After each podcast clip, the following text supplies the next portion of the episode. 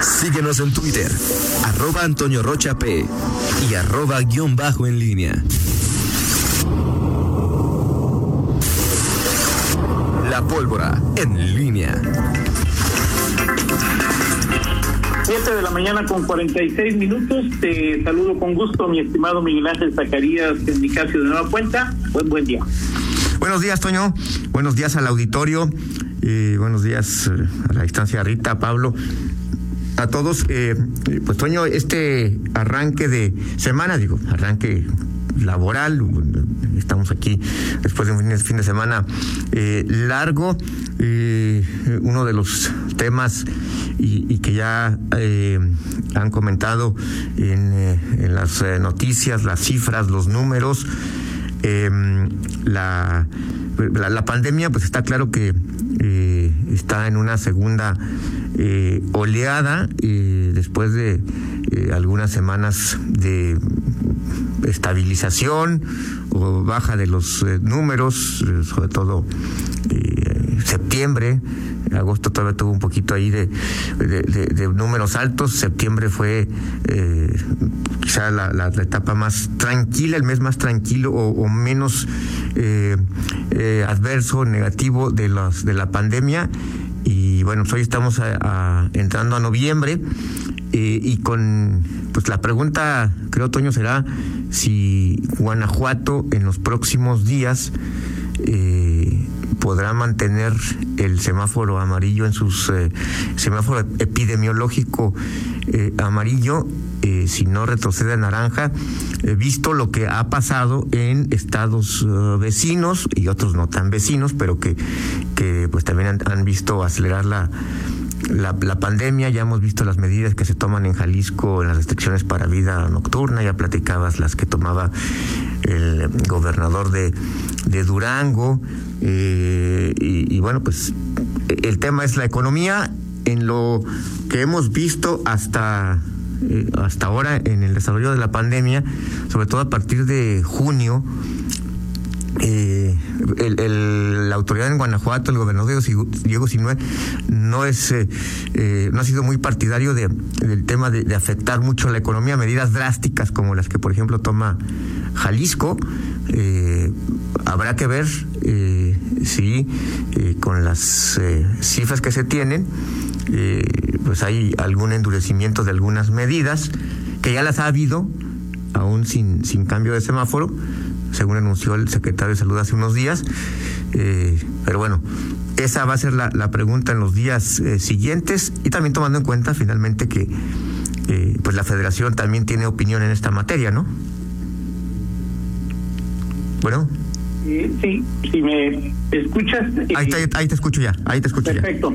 Te, te comentaba, o sea, es decir, me corriges si me equivoco porque tú checas eh, cotidianamente varias fuentes sobre y que tienen relación con la pandemia. Uno, el semáforo federal tiene más que ver con la parte fundamentalmente con la parte sanitaria. Dos, eh, el, el, estatal es más bien un semáforo económico. Así es. Pero uno me, me sorprende que, bueno, me llama la atención que la federación no haya puesto a Guanajuato en rojo. Y luego te preguntaría, te preguntaría, Miguel, eh, con los datos que tú has analizado, que tú conoces, ¿qué es lo que hace que Guanajuato se mantenga en semáforo amarillo y que Jalisco y Durango, por ejemplo, eh, hayan modificado a su estatus a situaciones mucho más eh, restrictivas. Y por favor, yo sé que no es, no es eh, algo que tú decidas, pero por favor no me digas que la gran diferencia que hay en Guanajuato es que en lugar de morirme en mi casa me muero en una cama de hospital, Miguel. No, no lo sé, Toño. Esa es una buena pregunta. ¿Qué criterios tienen eh, estos estos estados? Es evidente, digo que y lo hemos visto con con Jalisco. Eh, digo el propio estilo de los mandatarios eh, marca ya luego las diferencias, ¿no? Enrique Alfaro se ha mostrado como suele ser siempre muy es decir, interviene constantemente los llamados a la gente, o sea, él es quien, quien establece los llamados, a diferencia de su vecino guanajuatense, que eh, prácticamente ha sido pocas las intervenciones para hablar directamente de la pandemia, de, números, de cifras, de lo que se tiene que hacer o los retos que se enfrentan. Generalmente esa, agenda se la deja al secretario de Salud, Daniel Díaz. ¿Qué ha pasado? No, no, no veo la diferencia, digo, en cuanto a las cifras, eh, en cuanto a las, las cifras más importantes que hoy se toman en cuenta, es decir, ya eh, el tema de la acumulación de casos, pues ya, está claro que no, no es un referente porque pues no eh, hay muchos casos, un buen número de casos que ya están recuperados, que ya fueron recuperados, y hoy pues las cifras más que, que se toman más en cuenta son los casos activos y en ese aspecto, por ejemplo, Guanajuato pues supera a Jalisco, o sea, eh, Jalisco está debajo de, de, Guanajuato en este rubro que son eh, casos activos, pues es la capacidad de, de transmisión que hay del virus, o sea, los que están, los que lo portan en este momento, de acuerdo a las pruebas que se realizan. Y bueno, por ejemplo, en Guanajuato está en tercer lugar con 2.419 se amanece hoy y Jalisco está en sexto, está Coahuila, Durango y luego Jalisco con 1.662 casos, es decir, eh, hay una diferencia importante eh, en cuanto a las cifras.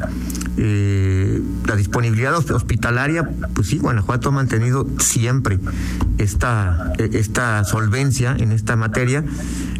Eh, no, lo sé decir, no hay un criterio unificado, por lo que percibo, para definir si, si Alfaro gobernara o si los números que tiene Guanajuato los tuviera Jalisco, bueno, pues no sé si este, digo, y sobre todo por, las imágenes que se vieron ayer en, o que transmitió el propio gobierno de Jalisco, no sé si las viste, eh, de calles prácticamente eh, vacías. Eh, el tema del turismo que mencionabas también en, una de las cabezas de las notas, que no ha subido lo suficiente.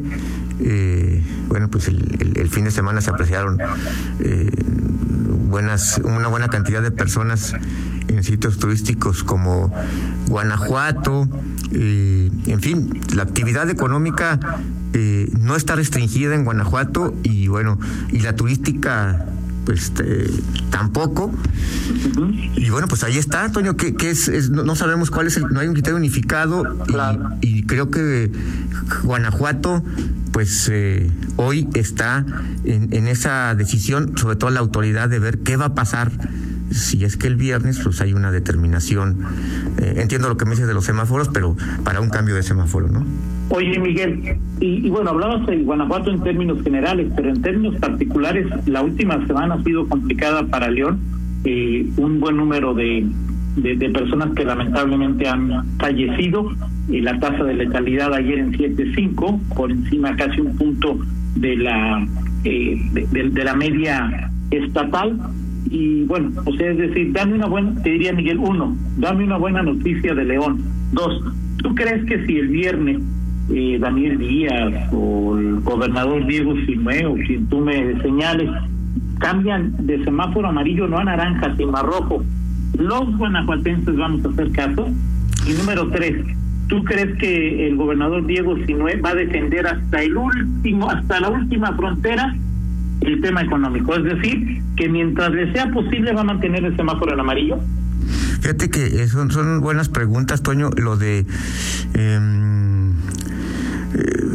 lo, del cambio de semáforo, hay que recordar que hace 15 días este, habló de que Guanajuato podía cambiar y finalmente se mantuvo en, en, amarillo. El tema de, de, la gente, no, pues, es complicado, Toño, y más, y más, insisto, en este, en este aspecto sí, sí, creo que por eso cuando, cuando abres difícilmente vuelvas a cerrar, eh, a menos que haya estas medidas eh, más duras que, plantean, por ejemplo, gobiernos de Jalisco, que además no sé si, digo, tú puedes también encontrar en, en Guanajuato lugares así, este, poco transitados y a cierta hora del día. No sé si sea en realidad se ocurre así en Jalisco, pero si no no, sé, Toño, es, es eh, muy incierto. Lo que sí te puedo decir es que es muy complicado que después de que abres, cierres, sobre todo cuando si ya tienes abiertas eh, ciertos eh, negocios que, por ejemplo, en teoría tendrían que estar a un 30% de su capacidad, pues digo, estando abiertos, pues puedes llevarlos fácilmente al, al 60, al 70, 80% y, incluso pues este hasta agregar la multa ya como eh, por default en tu en tu contabilidad hablando de los dueños de los negocios. Eh, la última pregunta que me decías cuál era la del, la del, ah, del gobernador. Pues esa es una esa es una pregunta eh, interesante porque ciertamente pues una de las posturas que, tiene, eh, que ha mostrado el gobierno estatal es hasta dónde puede aguantar el tema económico y si eh, al restringir la economía no terminas afectando más eh, la recuperación porque restringes, porque no hay movimiento, y, en fin, son decisiones complicadas. Yo creo que sí tendrá que haber una, una reconsideración eh, si, si las cifras siguen incrementándose y tomando en cuenta también que pues esto es responsabilidad de, de, los propios ciudadanos, ¿no? No todo tiene que ver con la autoridad, pero por supuesto que la autoridad marca, marca el ritmo con sus decisiones.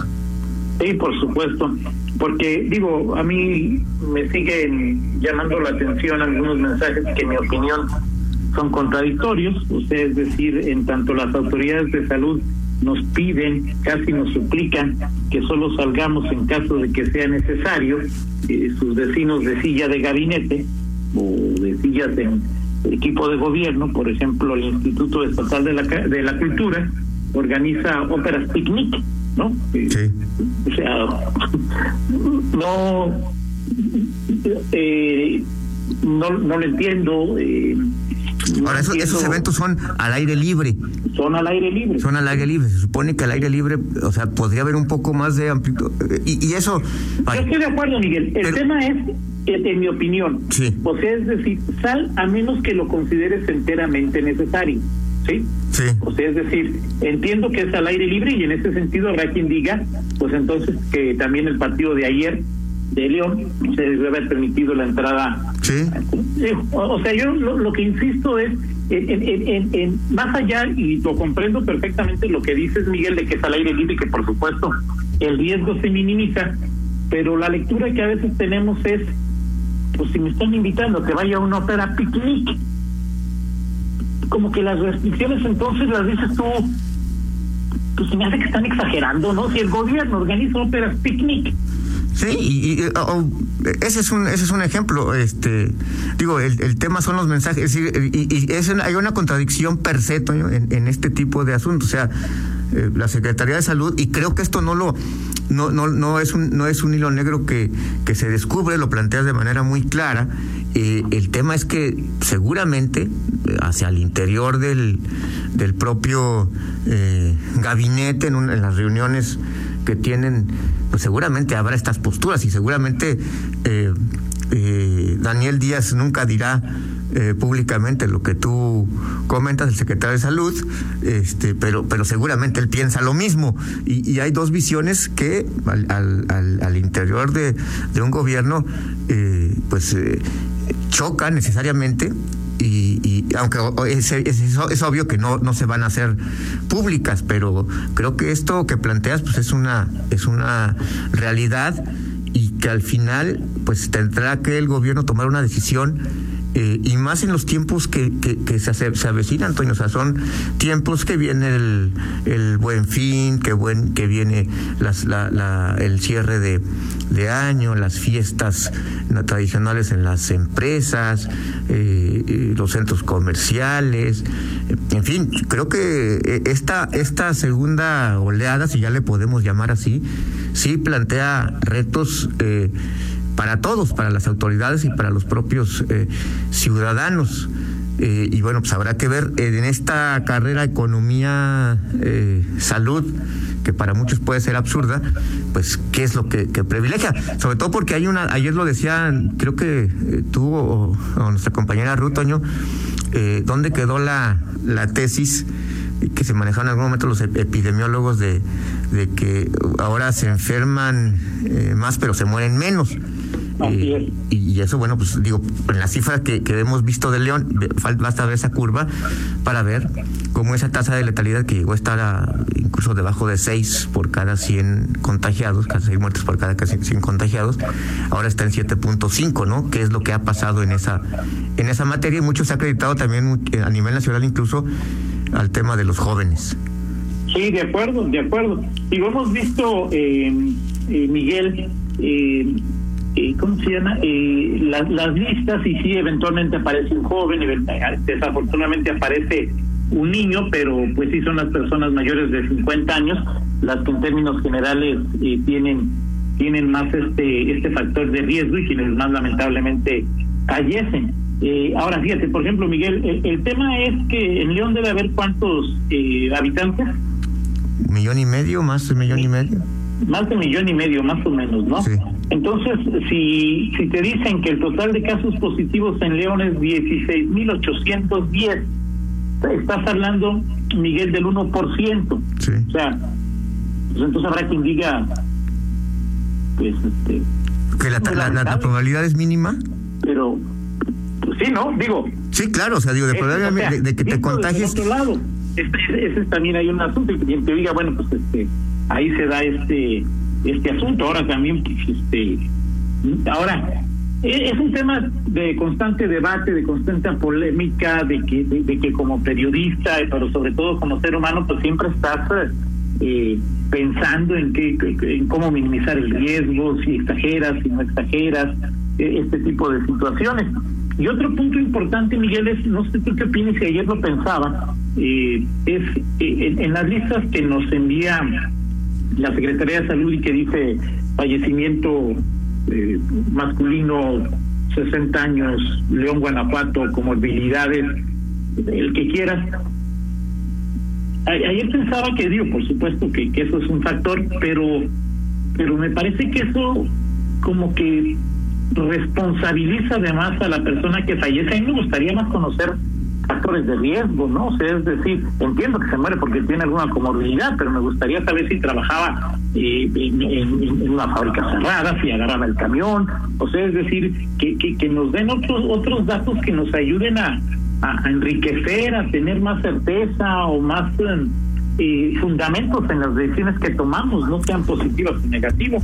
Sí, sí, sí, aunque bueno, eh, digo, hay, hay, cosas que ya por default las, las, las, conoces, ¿no? El tema de los lugares eh, cerrados, eh, las concentraciones eh, masivas o, o, en, en, ciertos lugares que no tienen mucha ventilación. En fin, digo, seguimos aprendiendo, Toño, y, y recuerdo ahora cierro con este comentario, esta intervención, eh, pues la, famosa, eh, el término que, que, yo no sé si sea de él, pero lo escuché primero con, con él, el doctor Macías, de la famosa fatiga de, de, pandemia. Creo que en buena medida estamos viviendo esos, esos efectos. El problema es que uno, eh, difícilmente podemos otra vez volver un paso atrás, o, hablo en la mayoría de las, de las personas, y dos, eh, el, calendario habitual de, de la sociedad, pues, eh, pues es, es, plantea otro factor de, de riesgo por lo que te decía, ¿no? por más que haya hoy ofertas por en línea y todo el, famoso buen fin, el, eh, el, cierre de año, las eh, convivencias tradicionales en estas épocas. Las posadas, la Virgen de Guadalupe. Exacto, o sea, invita a, a, pensar y, y sobre todo pues estar eh, pues alerta de, de lo que de lo que puede venir. Oye, platicamos en 50 minutos, pero te, te, hago parte de este comentario de Alfredo Orozco, quien manda un saludo. ¿Y qué se ganaría con cerrar la ciudad si se permite movilidad de ciudad a ciudad? El fin de semana León tenía muchos visitantes de, de, Ciudad de México, Vallarta estaba lleno, Acapulco estaba lleno. Seguramente también, Miguel, si las restricciones en Lagos de Moreno fueron eh, importantes, pues muchos, muchos la gente se vinieron a León, ¿no? O sea, también esto es cierto, ¿no? sí, claro, o sea, porque además, pues, digo, no, no, eh, no sé, en algún momento Miguel Allende implantó este este asunto de que tenías que llevar reservación de hotel y solamente de esa manera puedes restringir, pero pues no hay en el libre tránsito que del, que disfrutamos, pues sí, no no hay No hay, no hay este restricciones para esta naturaleza. En fin, platicamos 50 minutos de eso y, y otras cosas más. Perfecto, son las 8 con 6, una pausa, regresamos. Contáctanos en línea promomedios arroba gmail.com.